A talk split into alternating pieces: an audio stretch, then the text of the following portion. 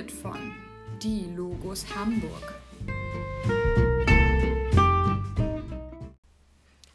Hallo Leute und willkommen zu einer weiteren Folge von unserem Logo-Podcast. Ich bin heute alleine und habe mir gedacht, weil sich viele von euch gewünscht haben, nochmal genauer auf die Smart-Regeln einzugehen, wird dieser Podcast bzw. diese Folge heute um die Aktenführung und das Planschreiben und zum Teil auch über den Befund gehen.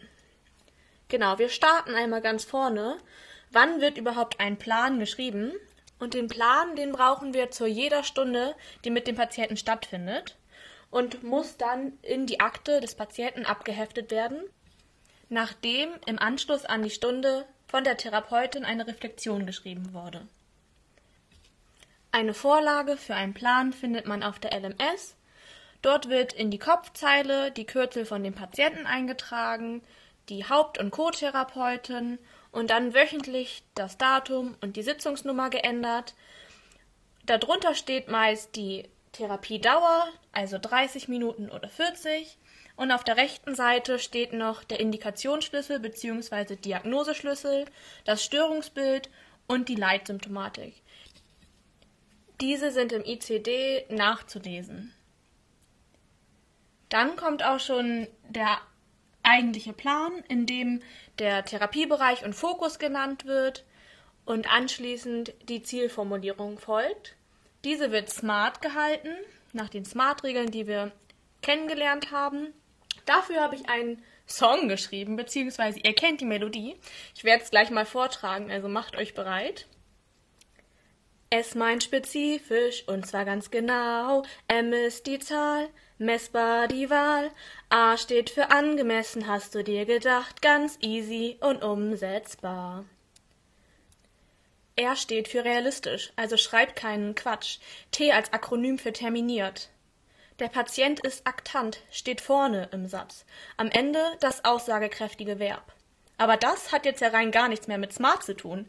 Nach unserer Formulierung gibt es ja nur die fünf Buchstaben und dass das, der Patient am Anfang steht, aktiv ist und am Ende ein aussagekräftiges Verb steht, ist nur der Zusatz. Gleich folgt auch nochmal ein Beispiel. Und zwar für eine Kindertherapie, die nach POPT gehalten wird. Da wäre zum Beispiel das Smart-Ziel oder könnte ein Smart-Ziel sein, der Patient kann die Laute K, T, D, G zu 80 Prozent auf Lautebene korrekt auditiv diskriminieren. Nachdem das Ziel formuliert ist, geht es in der mittleren Spalte weiter, in der die geplante Zeit eingetragen wird, alle Materialien genannt werden und zuvor die Methoden genannt werden. Zu Methoden zählen zum Beispiel Corrective Feedback, Metasprache, ob es eine rezeptive oder produktive Übung ist, vielleicht auch eine Input-Spezifizierung oder sonstiges.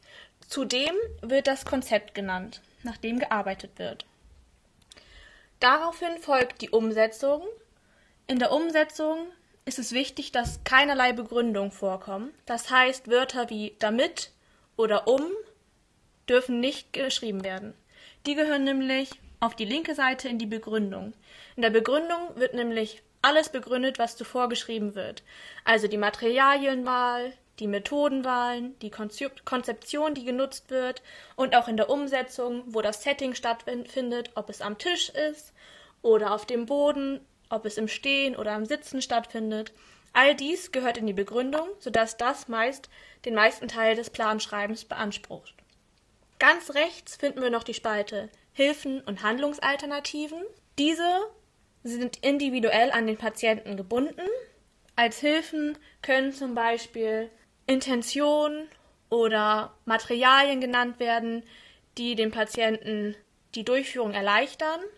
Und die Handlungsalternative ist, wie der Name sagt, eine Alternative, mit der dennoch das Ziel erreicht werden kann, das zuvor smart formuliert wurde.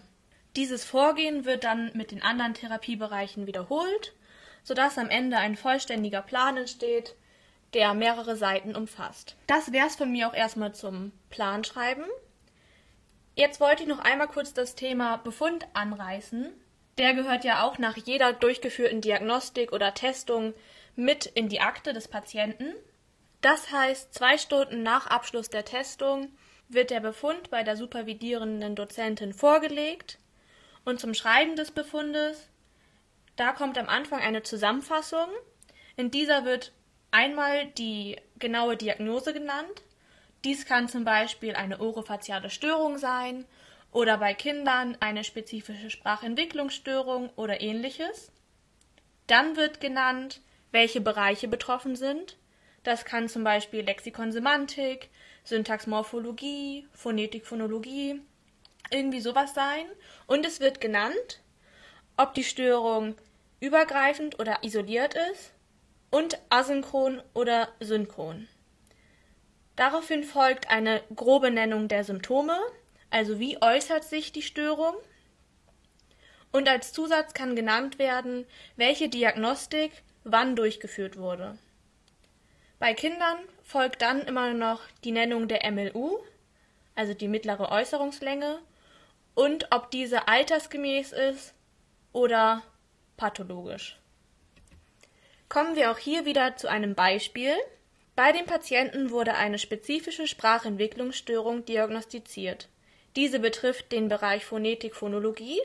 Die Störung ist isoliert und asynchron und äußert sich durch eine Vorverlagerung der Laute K und G zu T und D. Als nächstes folgt dann der Teil der Anamnese. Dies ist eine Zusammenfassung der Entwicklung mit Fokus auf die sprachliche Entwicklung. Dabei werden die Probleme aus Sicht des Patienten bzw. des Angehörigen oder Erziehungsberechtigten genannt, wichtige Vorbefunde mitgenannt und geschrieben wird das Ganze im Konjunktiv Präsens. Haben wir dies geschafft, kommt dann noch einmal unser Ziel für die folgende Therapie mit einer kurzen Begründung und das Nennen des Behandlungszeitraumes. Bei der Zielformulierung achten wir wieder auf die Smart-Formulierung.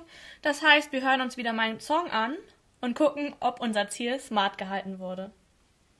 Als nächstes folgt eine lange Liste mit möglichen Testverfahren, die durchgeführt werden könnten. Da ist es jetzt wichtig, nur die Testungen anzukreuzen, die auch wirklich durchgeführt werden, und die anderen können ganz gepflegt außen vor gelassen werden. Im unteren Teil des Befundes folgt dann eine genauere Beschreibung der Testergebnisse und der Symptome. Wenn Bereiche nicht getestet wurden, weil zum Beispiel nur der Lautbefund durchgeführt wurde, kann geschrieben werden, es liegt kein Befund vor oder es wurde keine Testung durchgeführt. Das wäre es auch schon zum Befund und auch schon zur heutigen Folge des Podcastes. Ich bin soweit fertig mit meinen Themen. Ich hoffe, ich konnte euch helfen und eure Aktenführung läuft super. Bei weiteren Fragen findet ihr die Dokumente auf der LMS. Dort ist in Rot auch nochmal aufgeschrieben, was genau reingehört und was eben nicht. Also keine Panik, ihr werdet nicht verzweifeln, ihr packt das.